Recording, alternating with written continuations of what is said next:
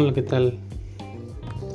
Buenas tardes, yo soy Cristian Morgado, pertenezco al primer semestre de la licenciatura de médico cirujano en la Escuela Superior de Ojutla y el día de hoy este podcast va a tratar sobre lo que es el plegamiento del embrión.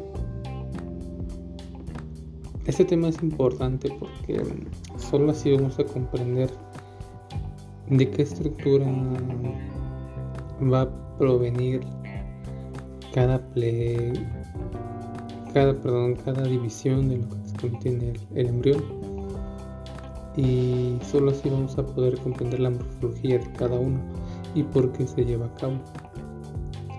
Primeramente vamos a tener que la formación de la cabeza más bien el, este plegamiento va a significar un acontecimiento en el establecimiento de la forma corporal y además va a, va a tener una configuración cilíndrica. Este se va a producir en los planos medios y horizontal y además se debe al rápido procedimiento del embrión. La formulación de la cabeza de la eminencia caudal y de los pliegues laterales esta va a ser una consecuencia continua de acontecimientos que provoca la aparición de una construcción entre el embrión y la vesícula umbilical. A medida que la cabeza se pliega ventralmente, parte de la capa endodérmica va a quedar incorporada como un intestino primitivo anterior en la región de la cabeza embrionaria en desarrollo. El plegamiento de la región cefálica también va a originar el, desplazamiento ventral de la membrana orofaringia y del corazón. Este al tiempo que el encéfalo en su desarrollo se convierte en la parte más craneal del embrión. A medida que la eminencia caudal se va a plegar ventralmente, Parte de la capa germinal endodérmica queda incorporada en el extremo caudal del embrión como intestino primitivo posterior. La parte terminal del intestino primitivo posterior se va a expandir para formar la cloaca. El plegamiento de la región caudal también origina la membrana cloacal, la dantoides y el tallo de conexión que se desplaza hacia la superficie ventral del embrión posterior. La parte terminal del intestino primitivo posterior se expande para formar la cloaca. El plegamiento de la región caudal también va a originar lo que es la membrana cloacal, la lantoides, el tallo de conexión, y este se va a desplazar hacia la superficie ventral del embrión. El embrión y su plegamiento va a estar en el plano horizontal. Y este va, a, este va a ser incorporado a lo que es el endodermo. En el propio embrión. Y el compartimiento de lo que es el intestino medio. La vesícula umbilical va a permanecer unida al intestino primitivo medio a través del estrecho conducto onfalomesentérico del taño vitelino. Durante el plegamiento del embrión en el plano horizontal se van a formar esbozos de las paredes corporales, laterales y ventral.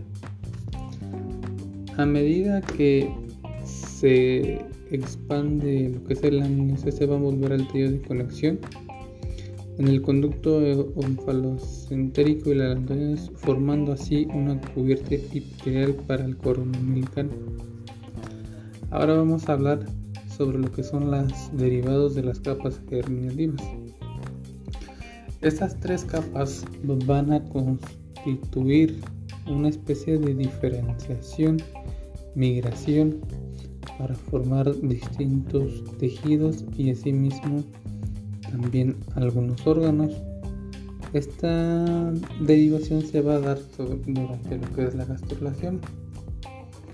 Tenemos así que las células de cada una de las capas germinativas Estas van a experimentar procesos también de división, así como su y diferenciación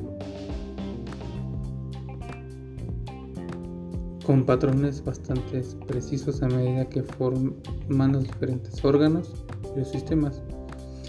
Esos van a estar constituidos de la manera siguiente y se van a dividir en tres endodermo, mesodermo y ectodermo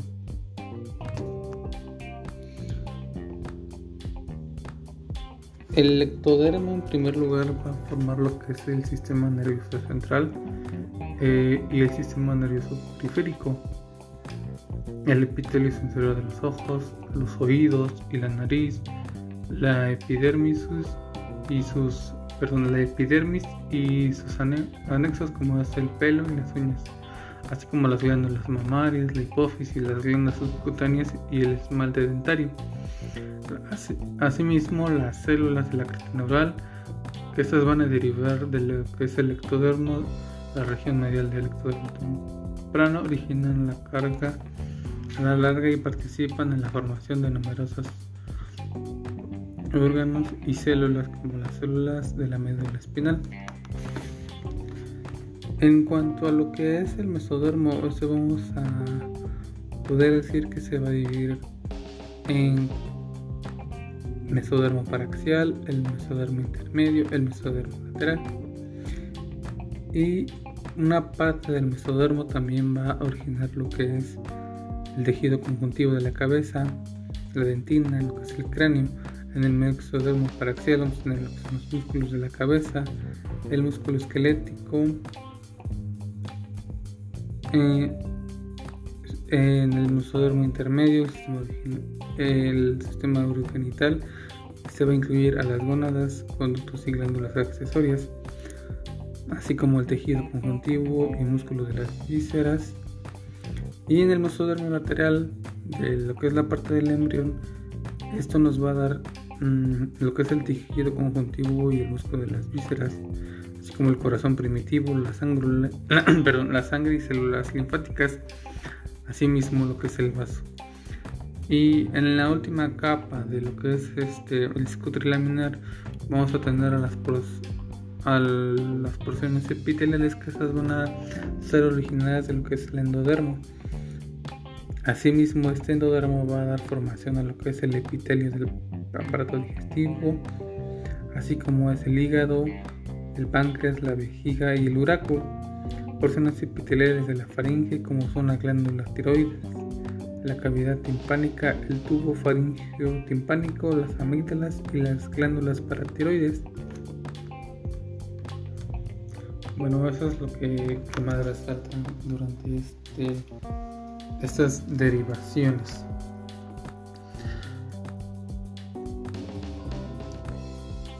Bueno, eh, los médicos de hoy en día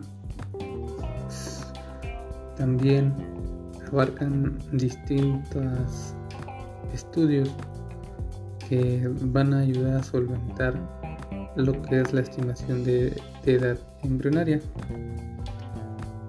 Esto se hace con base a, poder ayudar este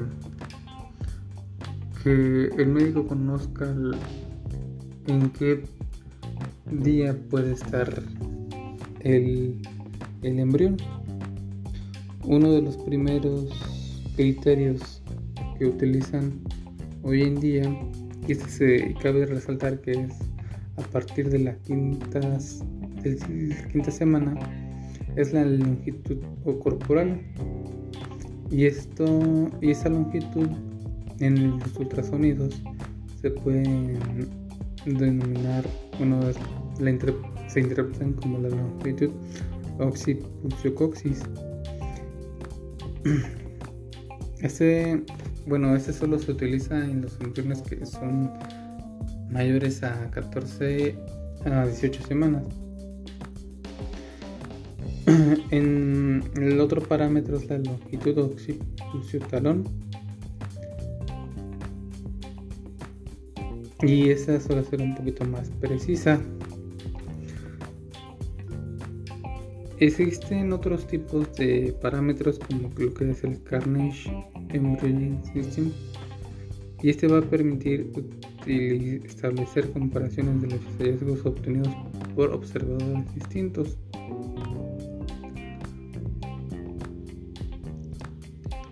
Y bueno, hasta ahorita hemos visto ya varias em, cuestiones por las que es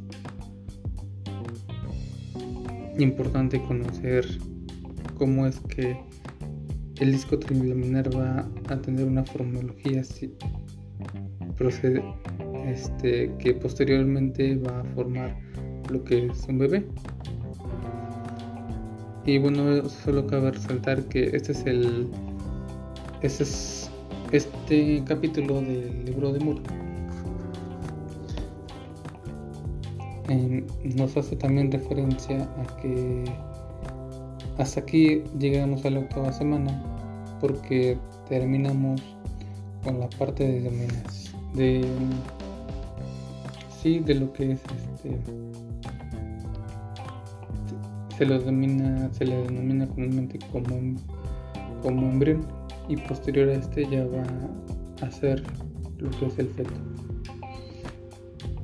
Gracias y buenas tardes.